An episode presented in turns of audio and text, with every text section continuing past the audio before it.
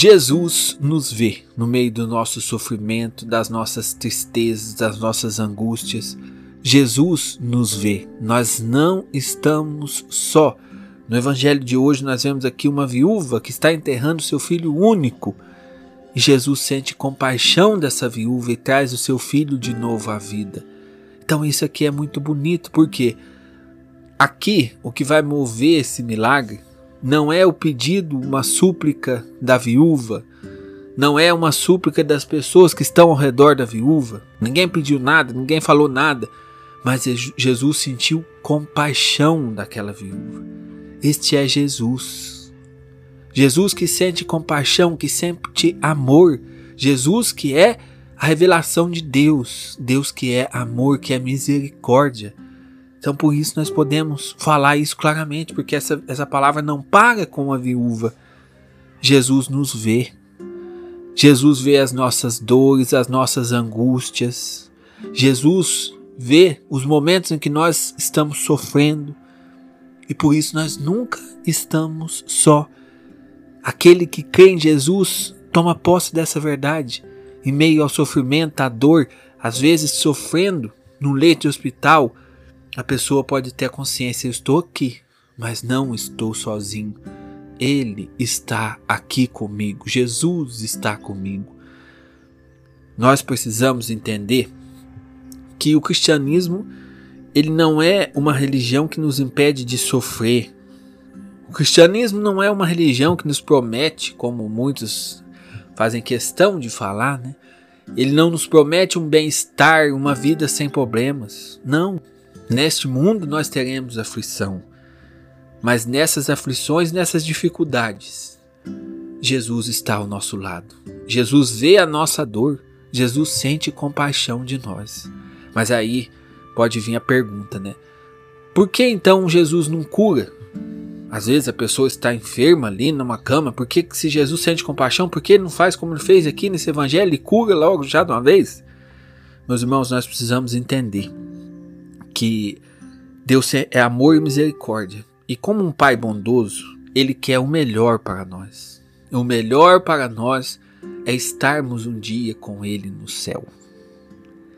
Às vezes Jesus está ao nosso lado, nos vê sofrendo, mas como um pai que quer o melhor para o seu filho, ele não dá a graça, ele não dá o milagre, porque o sofrimento às vezes ele é redentor.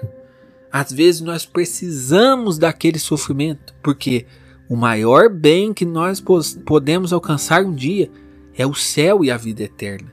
De nada adianta você, por exemplo, ser curado de todas as suas enfermidades, mas no último dia você ser condenado para a condenação eterna. Então, a ação de Deus na nossa vida é sempre assim. Ele sente compaixão, ele está ao nosso lado, mas há certas coisas que nós precisamos passar nessa vida. Há certas doenças, certas enfermidades que nós precisamos passar. Por exemplo, dia desses, é, a gente precisou dar um castigo para nossa filha. Ela deu uma má resposta, já tinha sido recorrente essa má resposta. Nós precisamos dar um castigo. No castigo, a gente colocou ela lá no quarto dela e a gente via ela sofrendo. E aquilo doía até na gente. Mas se eu não busco ensinar se eu não dou castigo, se eu não faço alerta, ela não vai aprender. E se ela não aprende, continua dando uma resposta, continua sendo é, falando coisas assim de maneira ríspida. O que, que acontece? Ela vai ser uma adulta que não vai respeitar ninguém.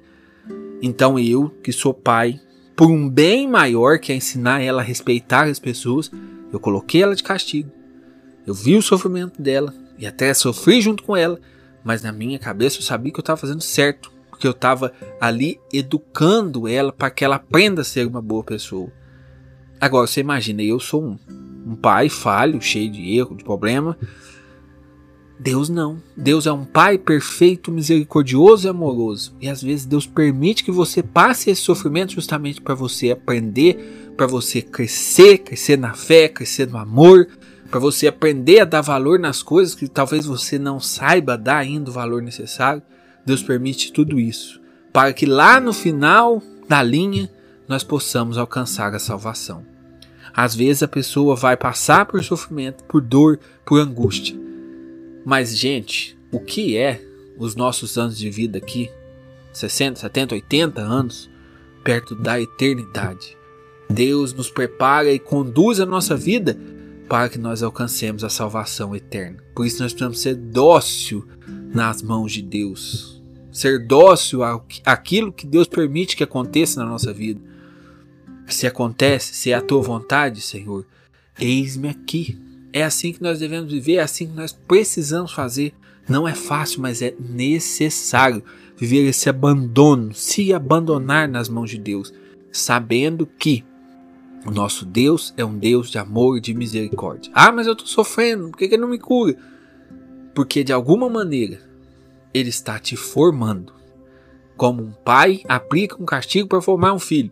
Deus às vezes permite certas coisas na sua vida para te formar, te conduzir ao céu. Se você se unir com Ele aqui nessa vida, nessa terra, grande será a alegria na vida eterna. Em nome do Pai, do Filho e do Espírito Santo. Amém.